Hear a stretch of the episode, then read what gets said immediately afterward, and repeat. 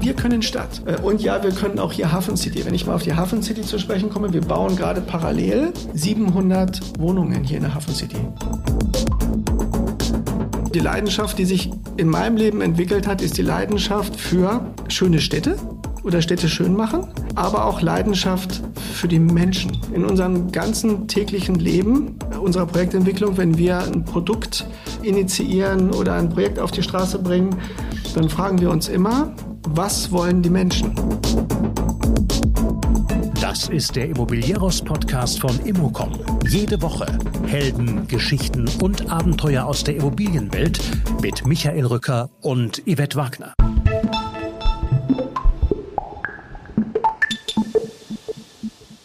Ein Rennwagen will gefahren werden, eine Immobilie muss genutzt werden. Inklusive Pflege natürlich. Wie das dann auch noch mit Stadtentwicklung zusammenpasst? Lothar Schubert hat darauf Antworten. Gemeinsam mit Björn Dahler gründete er DC Development. In unserem Gespräch geht es natürlich um die Projektentwicklung in Hamburg. Es geht um Spitzenmieten, Communityflächen, handwerkernde Mieter und den Wert eines Innenarchitekten. Details zu Megatrends, Stadtentwicklung und firmeneigenen Studien runden unser Gespräch ab. Lothar Schubert lässt aber noch ganz andere Einblicke zu. In seine Tenniskarriere und die daraus gewonnenen Erkenntnisse für Projektentwicklung, in seinen Traum von der Formel 1, die Arbeit im elterlichen Geschäft und warum er als Bauingenieur das Wort Projektentwicklung vermisste. Bevor es losgeht, hier wie immer ein Werbeblock in eigener Sache. Unbedingt auf imocom.com schauen. Die Kongresse und Monitore, die wir deutschlandweit durchführen, sind dort zu finden. Und jetzt viel Spaß mit Lothar Schubert.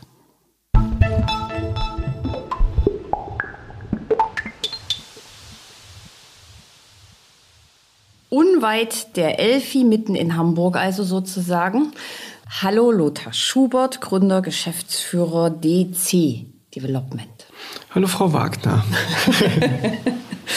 so, bei Ihnen sage ich jetzt mal ganz zu Anfang, Spielsatz Sieg. Sie sind ein passionierter, begeisterter Tennisspieler. Wir haben uns auch gerade schon im Vorgespräch über Sport unterhalten und was man für einen Charakter mitbringen muss, um ein erfolgreicher Sportler zu sein. Welche sportliche Eigenschaft ist denn am nützlichsten heute in Ihrer Tätigkeit?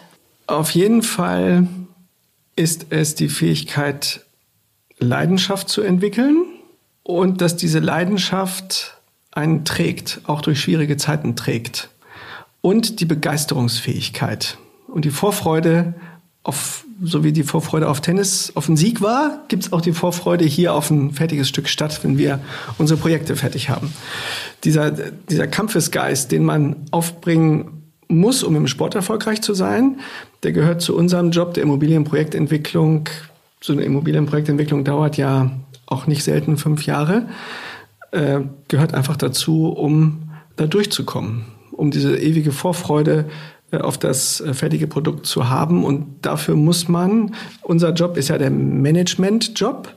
Wir müssen alle Leute bei Laune halten und alle Leute mit auf dieser Reise äh, haben und den roten Faden die ganze Zeit erklären, ähm, bis es alles fertig ist. Das heißt, aber das ist ja schon viel Teamplay. Als Tennisspieler ist man ja eher so einzeln unterwegs. Also man steht üblicherweise alleine auf dem Platz und der andere steht auf der anderen Seite.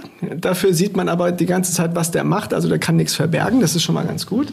Und es gibt ja noch Doppel und es gibt ja auch Punktspiele. Bei den Punktspielen ist das so, es werden sechs Einzel gespielt und drei Doppel. Also und die Mannschaft, die fünf Punkte hat, hat mehr als der andere erreichen kann. und das ist, äh, das war das, wo wir als äh, Mannschaft am besten waren. Ich habe zwölf Jahre mit der mit denselben acht Leuten eine Sechs-Mann-Tennismannschaft bespielt und wir sind dann aufgestiegen bis in die Nordliga und haben uns in der Nordliga ganz gut gehalten. Warum? Wir waren im Doppel fast nicht schlagbar, weil wir so lange und so intensiv in jeder Konstellation zusammen Doppel gespielt haben, war es so, dass wenn wir zwei Punkte aus den Einzelnen hatten, also auch ein 2 zu 4 aus den Einzelnen war für uns noch nicht verloren. Dass wir 5 zu 4 gewonnen hatten nach den Doppeln, war dann recht häufig, gerade in der Nordliga, war dann schon der Fall. Gibt es ja teilweise auch schon Geld für die Tennisspieler. Wir haben das ja nur so, wir waren ja alle schon Familienväter und haben das eigentlich aus Spaß an der Freude gemacht. Und da waren schon Leute dabei, die haben einem auch mal den Hintern versohlt, muss ich ganz ehrlich sagen. Aber als Team zu gewinnen, ja, äh, das hat uns immer wahnsinnig viel Spaß gemacht. Okay, ich habe schon im Vorgespräch in dem kurzen gelernt, ähm, ihre Mama hat sie davon abgehalten, Minigolfspieler zu werden, sondern sie zum Tennis geschickt und eigentlich wollten sie Formel-1-Fahrer werden. Erste Frage, zur großen Tenniskarriere hat es jetzt nicht so gereicht und Sie sind dann Bauingenieur oder Sie haben Bauingenieurwesen studiert. Wie, wie kommt man dazu? Also, dass ich nicht Formel-1-Rennfahrer geworden bin, lag einfach daran, dass äh, niemand auf dieser Welt ähm, sehen oder hören wollte, ob ich das Zeug dazu habe. Sie haben es aber versucht. Äh, nee, habe ich auch nicht versucht, um so. ganz ehrlich zu hm. sein. Aber es ist natürlich ein Jugendtraum. So wie jeder Junge einen Porsche fahren will, will auch jeder Junge irgendwann mal Formel-1-Rennfahrer werden. So wie jedes Mädchen Prinzessin werden will, irgendwann mal, ja. Ähm, äh, war das bei mir ähm, absoluter. Ich bin auch heute großer Formel 1 Fan, muss ich äh, oder kann ich so sagen.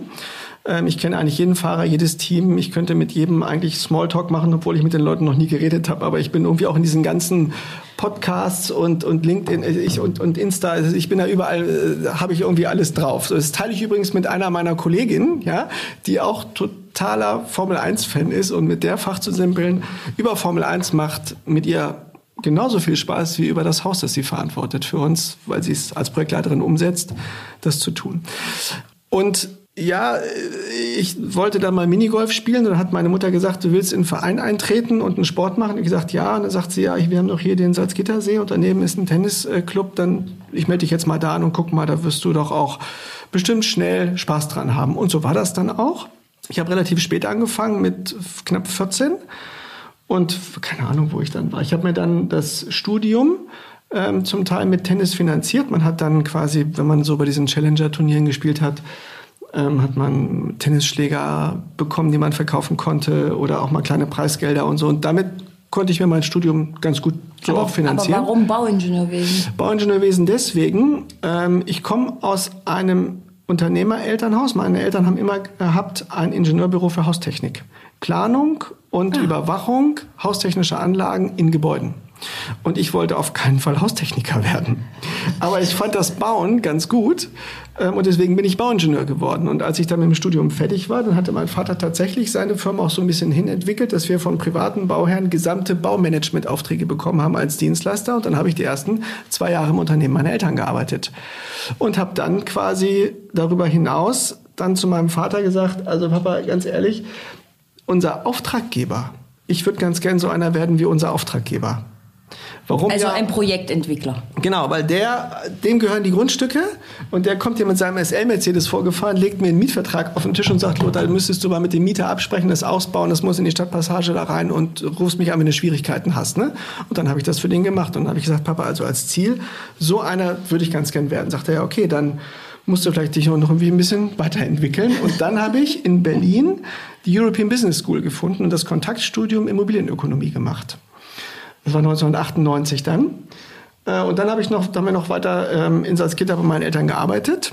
Ähm, es war eine wunderbare Zeit und ich habe dann aber natürlich Netzwerk bekommen über dieses Kontaktstudium in Berlin und bin dann nach Hamburg gegangen und wurde dann Vorstandsassistent ähm, bei einer Immobilienaktiengesellschaft und jetzt ganz wichtig kaufmännischer Projektentwickler.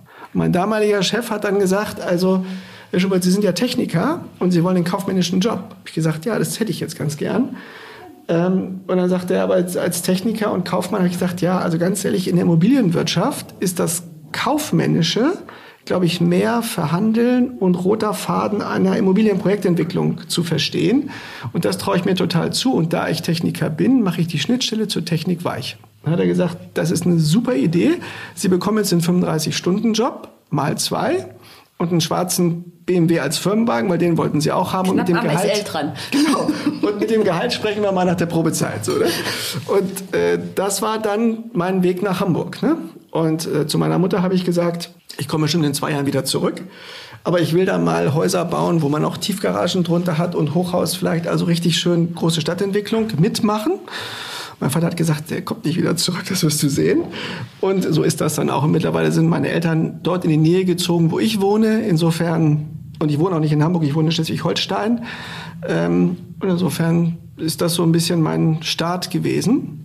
Ähm, ja, und da ist auch wahrscheinlich viel Sportliches dabei, wenn man sagt, dass man Ausbildung 1, Ausbildung 2 und dann einen anderen Job äh, zu machen. Und dieses Thema Immobilienprojektentwicklung, In meinem ganzen Bauingenieurstudium, das ich ja fünf Jahre lang gemacht habe in Braunschweig, ist das Wort Immobilienprojektentwicklung nicht einmal gefallen in diesem ganzen technischen Studium nicht einmal gefallen. Ich konnte am Ende des Studiums, ich konnte Statiken rechnen, ich konnte Eisenbahnüberhöhungen rechnen für die Kurven und so. Ich konnte Küstenwasserbau, also da, wo Land und Wasser aufeinander trifft, dass man das ausrechnen, was da gebaut werden muss, damit das, äh, also damit das Land Dinge, nicht irgendwie ins Wasser braucht. fällt mhm. und so. Also alles das. Das war super angelegt, aber Immobilienprojektentwicklung auch der technische Bereich hätte man sich ja fragen können, dass man, das gab es damals noch nicht. Heute gibt es das an den Hochschulen und wir ähm, wir sind ja auch aktiv bei einigen Hochschulen, wo wir Partner sind. Wir haben auch viele duale Studenten, die bei uns Mitarbeiter sind, die ähm, teilweise technische, teilweise kaufmännische Studiengänge machen. Das ist total wichtig, das früh zu erklären. Die Immobilienprojektentwicklung ist ja auch ein Geschäftsfeld, in dem sich Techniker, Kaufleute, Juristen, Geografen, Ökonomen, und Leute, die Spaß daran haben und sich dahin entwickelt haben und ähm, auch vielleicht ein bisschen Glück hatten, äh, tummeln, äh, um Stadtentwicklung zu betreiben. Es ist wirklich ein interdisziplinärer Job, der hier zu tun ist. Da braucht man viel, um diese Kurve zu fliegen, Durchhaltevermögen und Leidenschaft für die Sache. Und die Leidenschaft, die sich in meinem Leben entwickelt hat, ist die Leidenschaft für schöne Städte oder Städte schön machen aber auch Leidenschaft für die Menschen. In unserem ganzen täglichen Leben, unserer Projektentwicklung, wenn wir ein Produkt ähm, initiieren oder ein Projekt auf die Straße bringen, dann fragen wir uns immer, was wollen die Menschen? Was wollen die Menschen? Und wir fragen uns auch, was können wir vielleicht an Innovationen den Menschen vorschlagen? Weil was sie nicht kennen, wissen sie ja nicht, ob sie das wollen. Ja, also quasi wir können ja nachher nochmal quasi über Produktinnovationen sprechen, die aus unserem Hause so kommen. So ist das bei uns. Bei uns ist die Projektentwicklung nicht ein Haus, das gebaut wird, sondern es ist ein Produkt. Es ist ein spezifisches Produkt, das auch dann als solches beworben wird. Klar, das auch kostet, was es kostet. Und das auch nachher bringen muss, was es bringt, üblicherweise. Ähm, aber in unseren Augen ist das nachhaltige Stadtentwicklung, dass man auch ein bisschen Mut hat, was Neues zu bringen ähm, und dass man Produkte schafft, die vielleicht mehr gewollt sind, als dass sie da sind. Also keine Ahnung, dieses Bürohaus hier, in dem wir sind, das hat 13.000 Quadratmeter Mietfläche und wir haben das in einer sehr, sehr schwierigen Phase gebaut, 2009 und 2010, das war nach Subprime. Ähm, und wir haben hier ein spezifisches Produkt auf die Beine gestellt, das es so nicht gab. Nämlich indem Was wir, gab es noch nicht? Ja, genau. Es gab nicht, dass die, ähm, dass die Büroimmobilie, dass die Anmietentscheidung für eine Büroimmobilie auch was mit dem Bauchgefühl zu tun hat. In der Bürovermietung ist es so, man rechnet Euro pro Quadratmeter, Euro pro Mitarbeiter, Heute gibt es mehr und mehr die Fazilitäten, die so eine Immobilie hat oder die ein Quartier hat und so. Aber das war damals noch in den Anfängen, so in 2008, 9, 10. Und wir haben hier einfach ein Produkt geschaffen, wo wir gesagt haben, wir haben eine höhere Ausstattung. Wir haben hier, ich weiß nicht, sind Sie durch die Eingangshalle reingekommen? Ja, ja, ja, Holzbelag, ne? Concierge. Diese Büroeingangshalle ist kein steriler Verteiler. Das, hier beginnt eigentlich das Büro. Mhm. Die Mietfläche rechnet sich ja auch schon ab dort vorne. Da sind wir, das machen alle, also da sind wir nicht die Einzigen, das machen alle. Aber wir haben gesagt, wenn man dieses Haus betritt, dann muss man das Gefühl haben, ich bin schon in meinem Büro. Und dazu gehört es, dass wenn ich mehrere Treppenhäuser habe in einem großen Bürohaus, die Eingangshalle kein steriler Verteiler ist. Das war so ein Beitrag, den wir gesagt haben, da geht das Herz schon auf, wenn ich in diese Immobilie, ich freue mich jeden Tag in dieses Büro zu fahren. Und wenn wir das schaffen, dann werden wir, dann können wir auf keinen Fall die günstigste Miete anbieten. Das können wir nicht tun. Aber wir werden diejenigen treffen, die quasi auch ein bisschen aus dem Bauch heraus entscheiden und sagen, für mich ist eigentlich viel wichtiger, dass meine Mitarbeiter in das Büro kommen, in dem wir unseren Arbeitsplatz hier alle haben, als dass ich den letzten Euro pro Quadratmeter auspresse. Und das ist aufgegangen. Wir hatten eigentlich keine Konkurrenz. Die anderen Büroimmobilien, die so quasi vergleichbar waren, die waren, die haben in etwa um und bei oder ein bisschen weniger gekostet wahrscheinlich als diese hier. Aber wer, wer nach Hause gegangen ist nach einer Besichtigung mit dem Makler und sechs Objekte angeschaut hatte und das hier gut fand, dem war der Euro mehr Miete pro Quadratmeter am Ende egal. Der wollte einfach dieses Haus hier mieten. Und damit äh, waren wir hier fertig vermietet als erster. War auch damals essentiell wichtig für unsere Firma, weil wir waren eine junge kleine Firma, die irgendwie sechs, sieben Mitarbeiter hatte und das war für uns damals hier, das waren 70 Millionen Euro, ein Riesenprojekt für unsere kleine Firma ähm, und wir waren ja zum Erfolg verdammt. Also wir konnten jetzt nicht irgendwie äh, mit im Mietpreiskampf konnten wir nicht mitmachen. Das war einfach nicht möglich und deswegen haben wir diesen Weg äh, genommen und das ist ja hier auch eine sehr gute Lage, dieses Bürohaus. Ähm, das hat uns natürlich dabei geholfen, dass man mit dem Produkt auch ein bisschen individueller werden konnte. Jetzt sind wir schon die Schleife geflogen zum Unternehmen. Das Unternehmen gibt es seit 2007. Sie Jawohl. haben das mit Björn Dahler, Dahler Company gegründet, richtig? Mhm.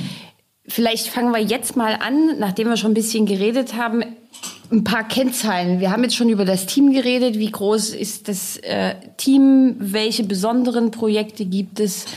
Wie ist Ihre Produktpipeline? Wir sind heute 60 Mitarbeiterinnen und Mitarbeiter, die nur Projektentwicklung machen. Das ist für eine Einheit, die nur Projektentwicklung macht, schon nicht mehr so klein. Die Besonderheit bei diesem Team ist, dass wir das Immobilienprojekt wirklich von A bis Z abdecken. Wir planen nicht selber, aber wir steuern die Produktentwicklung. Das ist für uns ein essentieller Bestandteil. Und das Spannungsfeld zwischen Produktentwicklung, Vertriebspreis, Kosten, technisches Management, können Sie sich ja vorstellen, jetzt wo ich das aufzähle, da denkt man schon, okay, der eine will mehr, der andere sagt, das kostet aber dann mehr und das muss alles irgendwie zusammen ins Runde passen am Ende.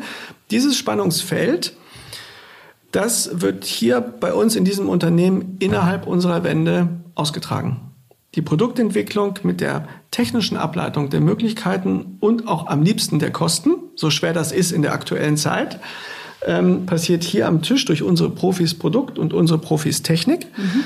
Ähm, und wir sind in der Lage, dann, äh, wenn wir uns geeinigt haben auf den Weg, den, äh, den wir gehen, quasi nach außen zu gehen, jeder in seiner Teildisziplin exakt zu wissen, wovon wir hier sprechen. Das ist uns als Herrn Dahler und mir sehr, sehr wichtig, dass alle, die hier rausgehen von unseren Kolleginnen und Kollegen und an dem Management der Projekte arbeiten, dass sie genau wissen, was es nachher werden soll. Und äh, wenn etwas nicht da reinpasst, wie das, was es werden soll, dann muss es auf den Tisch, dann müssen wir nachjustieren, dann müssen wir reden. Ja? Ähm, das passiert hier im Unternehmen. Und wir sind dann auch in der Lage, die Projekte in Einzelvergabe zu realisieren. Also wir lassen planen, wir lassen ausschreiben, wir lassen Baumanagen, wir steuern das aber alles so, dass wir sehr eng an den Planern, an den Baumanagern, an den Ausschreibern und auch nachher an den Baufirmen dran sein können, wenn wir das möchten. Zwischen uns und dem Handwerker, der uns das Haus baut, weil wir können es ja nicht. Und der Ausschreiber kann es auch nicht, sondern es muss der Handwerker machen und der muss es gut haben. Ne? So und ähm, das ist äh, das ist schon ein Qualitätsvorteil, den wir uns aufgebaut haben. Also von diesen 60 Kolleginnen und Kollegen sind allein 30 die nur im technischen Management arbeiten. Das ist schon ziemlich groß. Und das machen wir zurzeit parallel an mehreren äh, Teilen in Deutschland.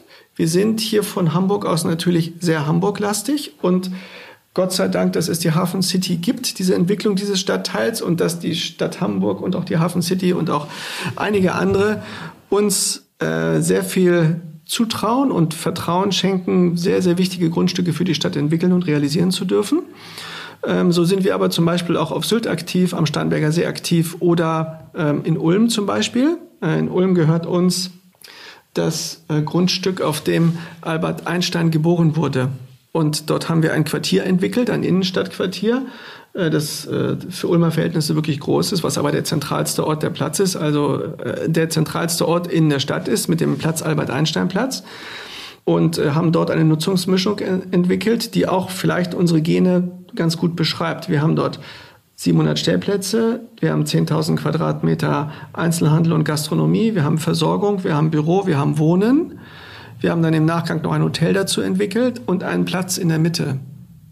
Das ist ein Stück Stadt. Das ist dort ein Stück Stadt. Und als wir uns damals dort beworben haben, bei dem ähm, beim Gemeinderat und bei den Bürgermeister und Baubürgermeister und so waren wir einer von vielen, die sich beworben haben um dieses Grundstück und die, die fanden unser Konzept sehr gut. Also dort, wo man Produkt und Konzept damit punkten kann, glaube ich, dass wir Stadt ganz gut, Stadt und Menschen ganz gut verstanden haben. Wir machen ja auch regelmäßig unsere Studien und befragen Menschen. Wir haben da mal Menschen, wir dann noch dazu, ja, genau. Genau, wir, wir, wir haben Menschen mal befragt, wie wollt ihr wohnen? Und jetzt befragen wir Menschen, wo wollt ihr eigentlich? Wie soll euer Umfeld sein? Und so, das machen wir. Ansonsten ist es so, der Björn Dahler kommt natürlich sehr stark aus der Wohnungsentwicklung, logischerweise genbedingt. Ja. Und meine Gene, bevor ich in die Selbstständigkeit gegangen äh, bin, waren die Gene der Strabag Projektentwicklung. Und die Strabag Projektentwicklung ist ein Unternehmen, das überwiegend Gewerbeentwicklung macht, also Einzelhandel, Fachmärkte und Büros. Und Herr Dahler hat mich dann angesprochen und mich gefragt, ob ich mich selbstständig machen wollen würde. Und dann haben wir das zusammen 2007 getan. Und das merken Sie ja gerade, wenn ich es erzähle, so betrachten wir jedes Grundstück, wie, wie machen wir das jetzt und wie geht das jetzt? Und daraus hat sich auch quasi die interne Interaktion und die Möglichkeit, Nutzungen zusammenzubringen, die an anderer Stelle vielleicht gar nicht so zusammengehören. Oder viele Projektentwickler, die sagen, ich mache nur Wohnen oder ich mache nur Büro. Das brauchen wir nicht, weil wir haben Spezialisten für alle Assetklassen einer Innenstadt Logistik ist nicht ganz so unser Steckenpferd, muss ich dazu sagen. Findet man aber auch nicht so häufig in der Innenstadt, vielleicht noch nicht, wer weiß. Aber die anderen Sachen, das können wir. Also wir können Stadt.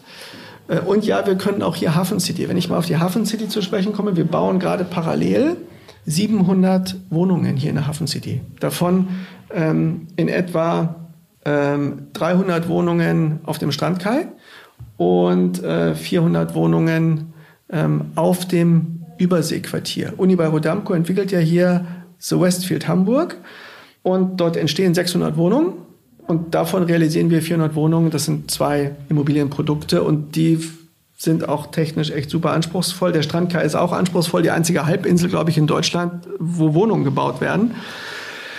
Ähm, sind das, das Eigentumswohnungen, Mietwohnungen? Wie ist da das Verhältnis? Beim Strandkai ist es so, von den ähm, 300 äh, Wohnungen sind es 150 Eigentumswohnungen und etwa 150 Mietwohnungen. Die Eigentumswohnungen sind zwei Luxuswohntürme und die Mietwohnung ist der Kopfbau an der Spitze.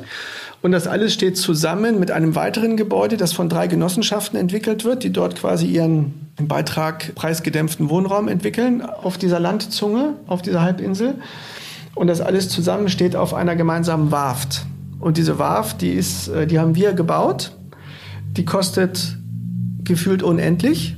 Äh, da sind so 1650 Pfähle, haben wir 22 Meter tief in die Erde bringen müssen, bevor wir dann quasi unter die Wasserkante gegangen sind und daraus dann zwei Garagengeschosse gemacht haben, auf denen dann diese Häuser in aller Ruhe stehen können. Und wenn da ein Kreuzfahrtschiff gegen fährt, dann fällt das auch alles nicht um. Da hat doch aber das Bauingenieurwesen bestimmt, das Studium bestimmt was genutzt, oder? Das hat genutzt, dass ich keine Angst davor habe, sowas zu machen. das ist ja auch schon mal was. So, da haben wir ja jetzt schon mal ganz viele Themen angesprochen. Ja. Ähm, ein Thema Ulm, Mixed Use. Sie ja. sagen, Sie haben das jetzt schon ganz lange gemacht. Jetzt ist das ja sozusagen so ein bisschen, also wir erfinden es gerade wieder alle ein bisschen neu.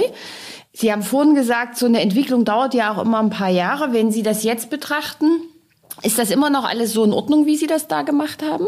Sie meinen, ob ich das Ulmer Projekt heute anders konzipieren würde? Mhm. Ich will Ihnen, ähm, ich will das vielleicht mit einer kleinen Kurve beantworten, wenn mhm. Sie erlauben. Weil wenn ich einfach so sage Nein, dann sagen Sie, der ist ja total selbst von sich überzeugt. Ähm, ich will Ihnen mal, ich will Ihnen einfach kurz die Geschichte erzählen, wie wir damals das Projekt bekommen haben. Wir waren einer von mehreren Entwicklern, die sich dort beworben haben um dieses riesengroße Grundstück. Und wir haben es deswegen bekommen, weil ein anderer Projektentwickler seine Deutschlandaktivitäten eingestellt hat. Und er mit der Stadt, mit der Stadt ist man sowieso verwoben, wenn man so ein zentrales Grundstück entwickelt. Und deswegen hat eigentlich die Stadt die Ausschreibung gemacht. Wer kauft dieses Grundstück zum definierten Preis und realisiert dann ein Konzept, das dem Projektentwickler gut tut, weil er soll ja auch ein bisschen Geld verdienen und was aber für die Stadt wichtig ist. Und dann waren wir quasi im Spannungsfeld mit allen anderen Projektentwicklern, die sich dort beworben haben. Und es war immer klar, es ist ein Projekt im deutlich dreistelligen Millionenbereich, was für eine Stadt wie Ulm ein sehr großes Projekt ist. Es ist das größte Projekt der Stadt. Und wir haben uns, und unser Wettbewerb, wer, war unser Wettbewerb? Das waren, das war ja 2014, 2015, das waren natürlich Projektentwickler, die es gewohnt sind, auf einem Grundstück ein Gebäude zu errichten, mit einer Glaseingangstür auf das Grundstück. Und wenn man die Glaseingangstür betreten hat, dann ist man in einem geschlossenen Gebäude und vielleicht stehen oben drauf noch ein paar andere Nutzungseinheiten. Aber der Center Manager achtet schon darauf, dass er so viel wie möglich Umsatz gemacht hat, wenn man dieses Grundstück wieder verlässt. Und wir haben, äh, und ich habe damals zwei ähm, Einzelhandelsprofis ähm, äh, dabei gehabt, die sich mit der High Street auskennen. Weil das ist auch eins auf Fußgängerlage, das Grundstück. Und wir haben auch etwas Respekt gehabt vor diesem Volumen in dieser Stadt und haben gesagt, wenn wir am Ende mit diesem Projekt fertig sind und es ein Quartier ist, könnten wir die Häuser einzeln verkaufen. Dann ist das Volumen pro Investment ein bisschen kleiner. Und außerdem sind die Zeiten der großen innerstädtischen Shoppingcenter wahrscheinlich über den Zenit, haben wir uns damals gesagt. Und, Wie visionär. Und deswegen haben wir angeboten eine Versorgungsebene in der Minus-1-Ebene. Die ist tatsächlich dann quasi, da ist ja ein Dach drauf dann. Ähm, aber die geht direkt in den Bahnhof quasi rein. Unten drunter 700 Stellplätze. Und oben drüber gibt es einen Platz, den Albert-Einstein-Platz. Und der ist gesäumt von mehreren Gebäuden, die ringsrum sind. Und dort haben wir Einzelhandels-Schaufensterfronten zur Fußgängerzone, die entweder mit Einzelhandel belegt sind oder mit Gastronomie mit Außenbestuhlung. Also Ulm ist, glaube ich, die Stadt mit, keine Ahnung, unter den Top Ten von deutschen Sonnenstunden wahrscheinlich. Ne? Ähm, und haben quasi so ein richtig urbanes Ding angeboten und gesagt, auf dem größten einzelnen Haus, da bauen wir in 16,50 Meter Höhe, also über dem Einzelhandel, bauen wir einen Platz nochmal und der ist umsäumt von drei Gebäuden, wo 120 Mietwohnungen, wo 112 Mietwohnungen in der Mitte der Ulmer Innenstadt sind. Und das haben wir dann einmal visualisiert und dann sind wir damit in den Gemeinderat reinmarschiert. Und dann hat der Gemeinderat, also ich mache es jetzt ein bisschen überspitzt, weil das macht es anschaulich, die haben gesagt, Herr Schubert, vielen Dank, wir haben jetzt verstanden, was Sie gesagt haben, könnten Sie bitte mal rausgehen? Und dann sind wir rausgegangen und dann haben die den Bürgermeister gesagt, sagen Sie mal, ähm, diese DC da aus Hamburg, ähm, können Sie uns mal einen Gefallen tun und da mal nach Hamburg fliegen und die sich mal angucken, ob das eine gute Firma ist? Und wenn das eine gute Firma ist, könnten Sie die bitte dazu verpflichten, dass die hier genau das bauen, was Sie hier gerade vorgestellt haben. also ein, ein offenes Quartier. Und dann hat er das so gemacht und dann haben wir das gekauft. Und dann, okay. und dann haben wir es gebaut. Und ähm, wir waren, ähm, und ich habe damals viele, oder wir haben viele, viele, viele Gespräche geführt mit Handels, mit Handelsnutzern. Ähm, aber auch mit Büronutzern, weil wir waren dann der größte Bürovermieter in Ulm. Davor hatten wir so ein bisschen Sorge, mussten wir aber gar nicht haben, weil wir haben irgendwie automatisch die schönsten Büros und die zentralsten Büros in der Innenstadt gehabt und haben wirklich sehr, sehr gut vermietet. Und wenn Sie fragen, was würden Sie anders machen? Dann würde so, und ich muss dazu sagen, die Flexibilität der Gebäude ist die, man kommt im Erdgeschoss rein in, in den Einzelhandel und wenn der Einzelhandel mehr als nur ein Geschoss hat, ist das innerhalb des Gebäudes, also es ist ein Durchstecker, nennt man das, ins erste Obergeschoss oder ins zweite Obergeschoss. Und wenn der Handel nicht hoch genug geht, kann von oben das Büro ein bisschen tiefer kommen. Das ist die Flexibilität der Gebäude, die wir damals installiert haben. Deswegen würde ich dort nichts ändern, würde ich das wieder genauso machen. Ich würde die Stadt aber darum bitten, ob wir das Wohngebäude vielleicht zwei, drei Stockwerke höher machen dürften. Aha. Weil da hätten wir auch gut 200 Wohnungen bauen können statt 112. Und wir hätten auch, und wir wurden auch, ähm, als wir dann die Vermietung der Wohnung gemacht haben, äh, wurden wir unendlich häufig gefragt, ob man die Wohnung auch kaufen kann. Und da haben wir gesagt, das machen wir, das können wir nicht machen. Wir können jetzt hier nicht quasi das Eigentum so zerschneiden, dass wir hier Teileigentum ausbilden für die WE, für WEG-Gemeinschaften aber diese Nachfrage, die konnten wir in Ulm nicht bedienen und die ist gigantisch groß. Wie ist denn die Nachfrage nach Wohneigentum in Hamburg, wenn wir jetzt einmal davon reden? Wir hatten ja vorhin auch hier die ähm, Hamburger Projekte mit Eigentumswohnungen. Die Nachfrage ist groß. Die ist sehr groß, die Nachfrage. Bei uns ist es ja so, wenn wir ein Eigentumswohnungsprojekt machen, dann ähm, haben wir ja quasi, dann haben wir in der Phase der Produktentwicklung im, äh, für die Wohnungen, die bei uns natürlich Björn macht, ne? ähm, die wird begleitet von dem späteren Vertrieb, von der Vertriebseinheit. Das, die heißt Dala Company Projekt Marketing. Das ist eine Einheit, die sich darauf spezialisiert, nur Neubauten zu begleiten und nachher auch zu vertreiben. Sowohl für die Vermietung als auch für den Verkauf. Ähm, und die haben wir dabei und die haben natürlich Interessentenlisten, die sie aus ihrem ganzen Netzwerk von Dalla und Company äh, haben. Und deswegen verkaufen wir einen Großteil der Wohnungen. Also das macht einmal, dass wir einen guten Spiegel haben, ob die Produktentwicklung klappen wird. Und zum Zweiten macht es, dass wir ähm, einen Großteil der Wohnungen verkaufen können, bevor wir an den offiziellen Vertriebsstart gehen. Also wir haben dann immer schon einen Teil verkauft. Und wenn Sie jetzt nach den Projekten fragen, äh, die wir da haben, wenn ich jetzt mal kurz abschichte, beim Strandkai ist es so, der ist ja Ende nächsten Jahres fertig, der Strandkai. Da haben wir 150 Eigentumswohnungen in den beiden Türmen. Die haben wir bis auf sechs oder sieben Wohnungen alle verkauft. Die Mietwohnungen, davon haben wir keine einzige vermietet. Das liegt aber daran, dass wir sie noch nicht in den Markt gebracht haben. Die werden wir erst später in die Vermietung bringen. Äh, da gehen wir aber davon aus, dass wir die auch gut vermietet bekommen, weil ich kenne keine bessere Lage für ein Mietwohngebäude als das da auf der Spitze mit Sonnenuntergang, Elbe, Hafen und Elbphilharmonie für immer. Ich, es, ist, es ist halt auch ein Traum, das muss man sagen. Und dieses ganze Projekt ist Bestandteil der sogenannten Hamburger Perlenkette. Deswegen ist der Anspruch an Qualität, an Optik, an Finish gigantisch groß. Also das äh, Thema, das haben wir äh, soweit ganz gut ähm, über die Bühne gebracht, was, was, den Vertrieb betrifft. Und im Überseequartier ist es so, dass wir von den beiden Gebäuden, die wir da entwickeln, das eine ist das 11 Decks, das haben wir jetzt vor kurzem erst in den Markt gebracht. Übrigens ein sehr innovatives Produkt mit vielen, vielen innovativen Assets. Mit, das ist in meinen Augen ist das der Inbegriff modernen urbanen Wohnens. Auch schon echt nach internationalem Vorbild. Da haben wir ähm, im ersten Step hatten wir von den 306 Wohnungen 159 in die Vermarktung genommen. Und als wir dann, ich denke, in etwa davon 100 verkauft hatten, haben wir 100 sind wir dabei, jetzt 100, 100 weitere Wohnungen demnächst these days, sag ich mal so, ja, in die Vermarktung zu bringen. Und das ist dann eine Mischung aus Kapitalanlegern, die relativ früh kaufen. Ähm, und je weiter das Projekt kommt, ähm, kaufen dann ähm, Eigennutzer, die dann auch selber wohnen wollen. Und wir reden hier über was für Preise Sie ahnen wahrscheinlich schon, worauf ich hinaus will. Dass es teuer ist? Ja, das liegt immer im Auge des Betrachters, aber ja, klar. wir sind beim auf dem Strandkai, meine ich, äh, haben die Preise angefangen bei knapp unter 10.000 Euro pro Quadratmeter, sind aber hochgegangen in der Spitze auf, ich glaube, 28.500 Euro. Das ist ein ganz kleiner ausgewählter Teil nur, aber das sind ungefähr die Preise gewesen.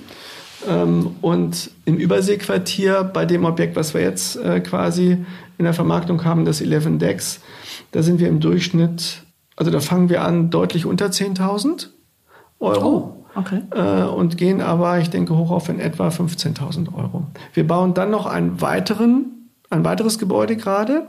Ankernutzer des ähm, südlichen Übersee des Westfield Hamburgs wird ja Bräuninger werden und Bräuninger wird drei Etagen Einzelhandel haben. Und dann ist Bräuninger zu Ende in 18 Meter über dem Fußweg. Und da drauf bauen wir dann einen Turm, der bis 60 Meter hoch geht. Mhm. Also das ist tatsächlich äh, haben wir da unsere, haben wir da Air Rides gekauft und diese Air Rides, die bebauen wir jetzt gerade. Ähm, bei dem Gebäude wissen wir auch schon, wie es heißt und wir haben auch schon ein Gefühl, wann wir es wie in die Vermarktung bringen. Aber darüber würde ich jetzt ungern reden, sondern ich würde das Momentum dann ganz gerne dem Vertrieb Aber überlassen. Gut. Also wir machen jetzt mal an die Preise einen Haken, was mich jetzt eigentlich ein bisschen mehr interessiert, weil über die Preise haben wir jetzt alles schon viel gelesen und gehört. Sie haben gerade erwähnt ähm, den Qualitätsanspruch. Sie haben erwähnt, dass es wirklich innovativ ist. Sie haben selbst, nee, nee, Sie haben es nicht gesagt, sondern das Hamburger Abendblatt hat gesagt, er baut Träume über Sie. Das klingt ja jetzt sehr traumhaft. Was macht denn aus Ihren Augen einen Wohntraum aus? Welche Qualität müssen denn heute Wohnungen haben? Also dieses er baut Träume, ne, das hat ja jemand anders gesagt. Das ja, würde ich, über mich selber niemals sagen. Nee, hab ich ja, ich habe ja. mich ja gerade verbessert. Hamburger Abendblatt. okay. Nicht so bescheiden.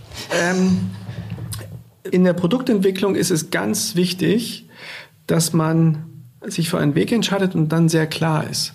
Und dass man mit den Möglichkeiten, äh, die es in der heutigen Zeit gibt, dem Kunden erklärt, was er bekommen wird und was man sich dabei gedacht hat, als man dieses Produkt auf die Beine gestellt hat.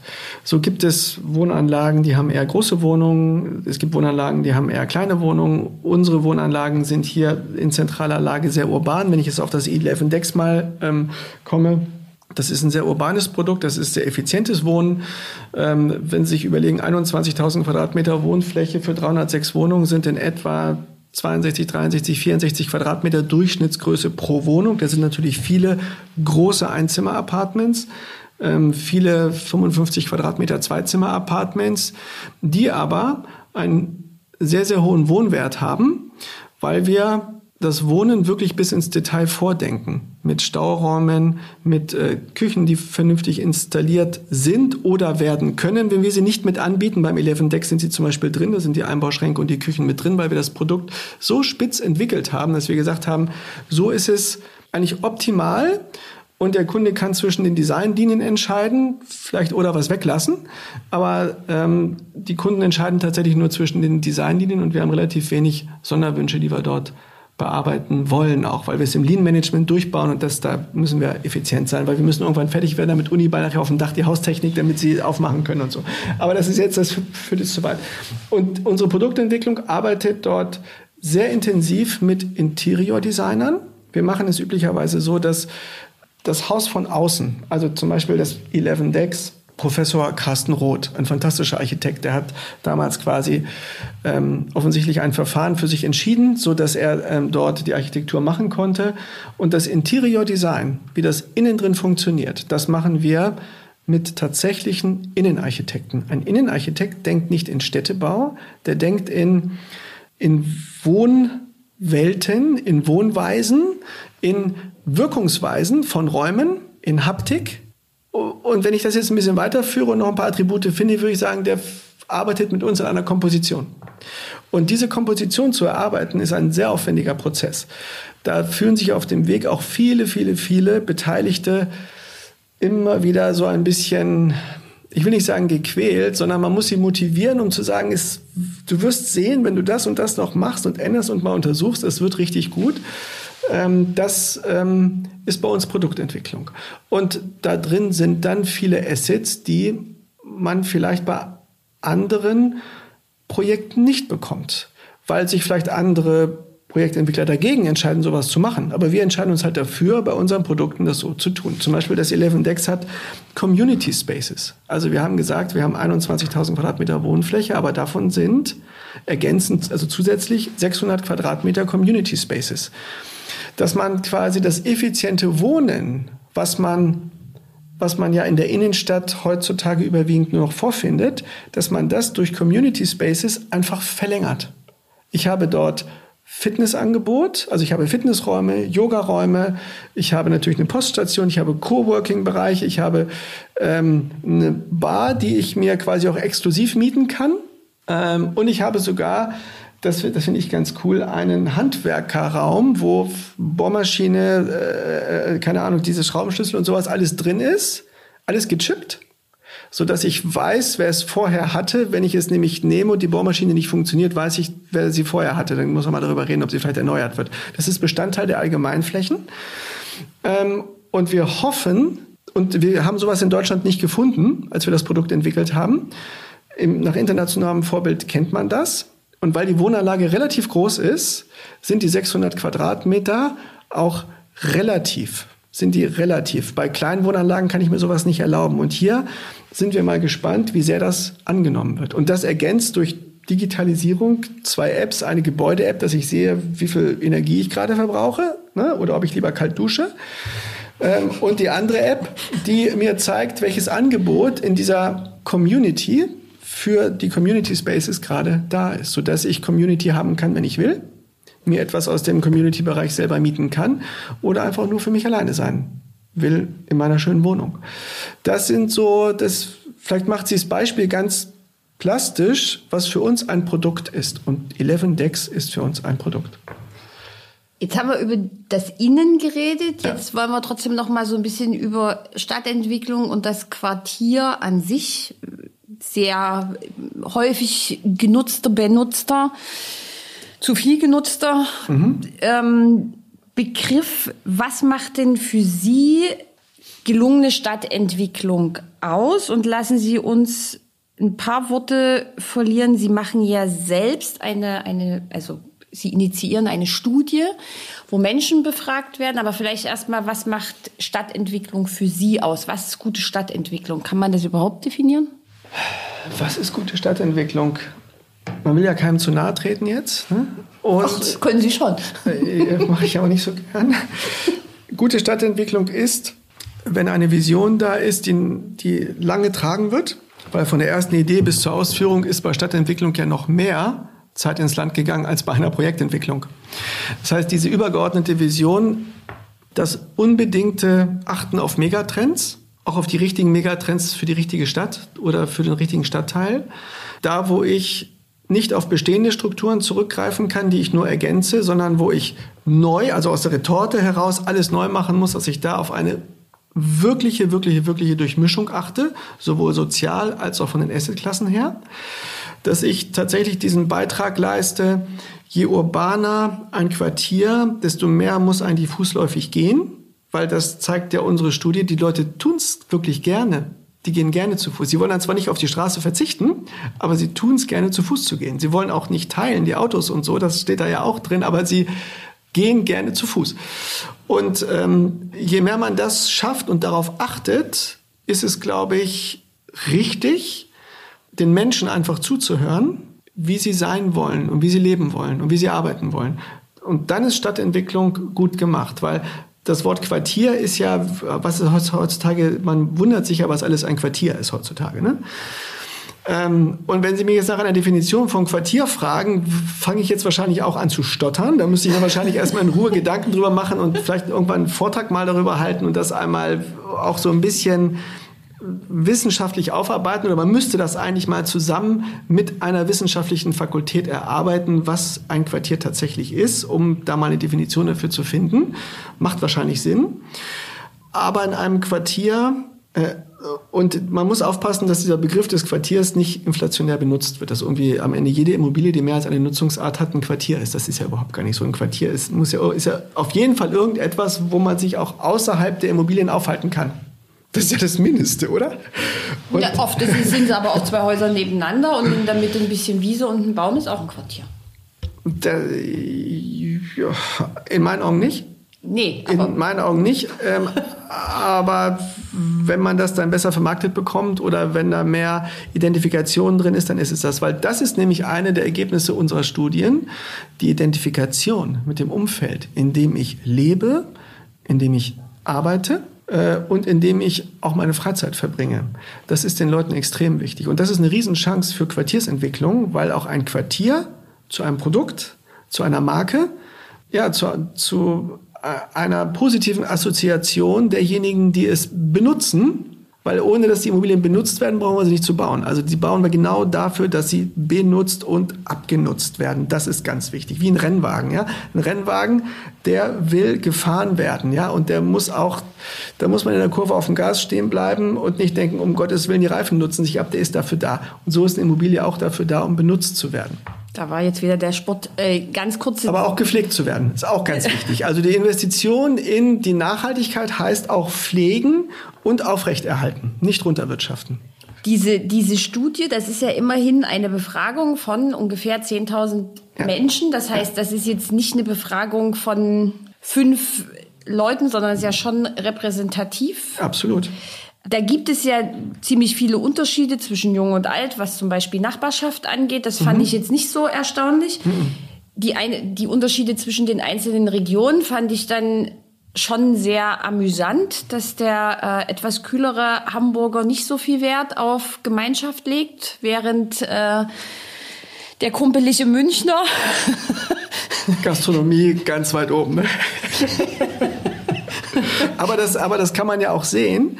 Mein Vater hat früher immer gesagt, wenn du wissen willst, ob du schon in Bayern bist, ne, geh in ein Wirtshaus. Wenn da einzelne Tische sind, bist du nicht in Bayern. Wenn da ein langer Tresen ist, bist du in Bayern. Und ein bisschen kommt das ja aus der Studie raus. Ne? Sehr schön. So, ich glaube, wir könnten noch zwei Stunden weiterreden, aber äh, Wir müssen jetzt, glaube ich, mal ein bisschen Schluss machen. Ähm, wenn Sie mögen, na, sind schon fast 45 Minuten. Wenn Sie mögen, komme ich auch gerne wieder. Es hat mir sehr, sehr viel Spaß gemacht. Lothar Schuppert, vielen Dank.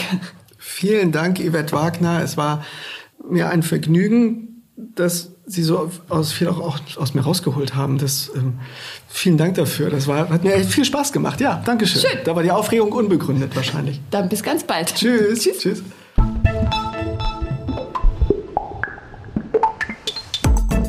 Das war der Immobilieros Podcast. Alle Folgen finden Sie unter www.immobilieros.de und überall dort, wo man Podcasts hören kann. Aktuelle News aus der Immobilienbranche gibt es unter www.immocom.com.